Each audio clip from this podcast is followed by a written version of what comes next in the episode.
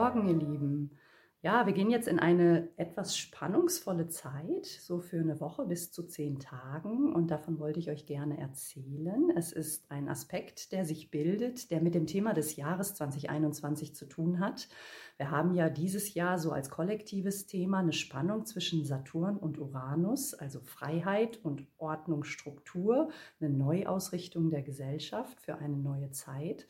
Und diese beiden Planeten befinden sich in fixen Zeichen. Und die fixen Zeichen sind dafür bekannt, dass sie eben sehr ja, bei ihrer Meinung bleiben, was Beharrliches haben, ne? was Verbissenes haben. Und jetzt geht der Mars in Spannung zu diesen beiden Planeten, wird das heute am 10. November zu Saturn tun und am 17. November zu Uranus. Und der Mars befindet sich aktuell im Zeichen Skorpion und er ist da auch nicht allein. Der Merkur als Kommunikationsplanet steht mit ihm in einer Linie und löst diese Spannungen eben auch mit aus. Und ich habe heute Morgen gesehen bei meinen Kollegen vom äh, Astrology Podcast Forum, die gepostet haben, diese Szene aus dem Herrn der Ringe, wo Gandalf eben dem Balrog den Weg verwehrt, auf der Brücke steht, ja, in den Minen von Moria und dem Balrog dann sagt, du kannst nicht vorbei. Und Mars ist sozusagen der Balrog, der jetzt sagt, doch.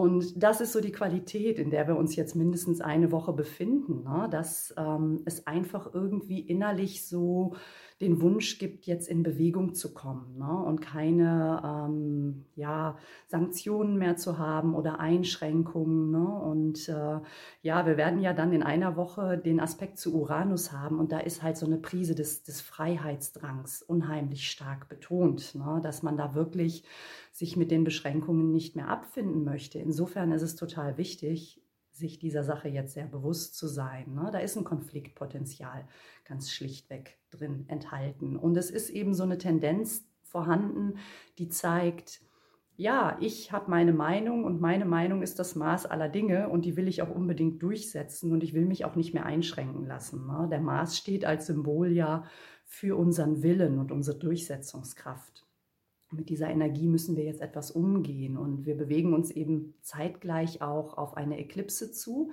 Wir werden am 19. November eine Mondfinsternis haben und das ist dann immer so eine Zeit, in der so eine emotionale Drangphase ist, in der man einfach unheimlich emotional gesteuert ist, so was Instinktives in uns liegt, wo wir wirklich ach, mit so einer Leidenschaft argumentieren.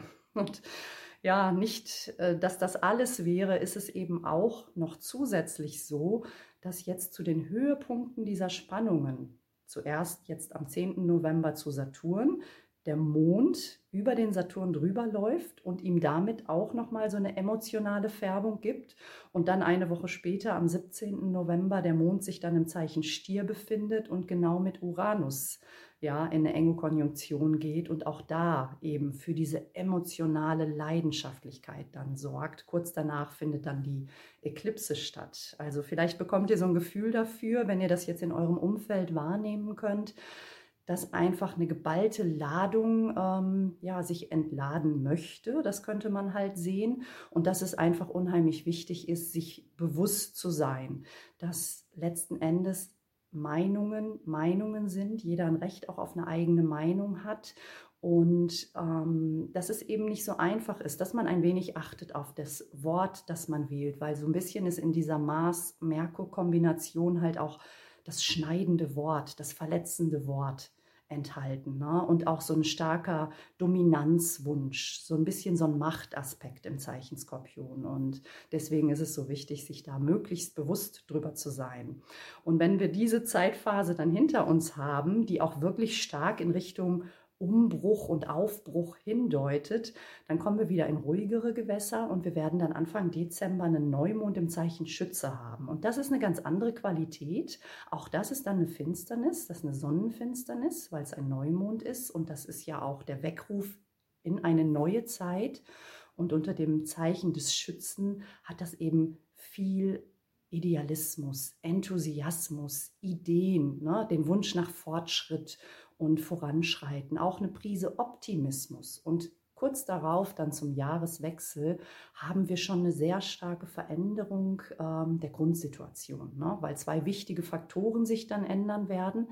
Einerseits verschiebt sich die Mondknotenachse in die Zeichen Stier-Skorpion und geht heraus aus diesen Zeichen, in denen sie sich jetzt anderthalb Jahre befunden haben, was die ganze Pandemiegeschichte begleitet hat. Und da ist sicherlich auch irgendwo dann eine Veränderung wahrzunehmen und vor allem geht der Jupiter ins Zeichen Fische mit dem Jahreswechsel. Was wir schon mal erlebt haben zwischen Mai und Juli, da ist eine größere Freiheit mit verbunden. Das ist einfach eine andere Qualität.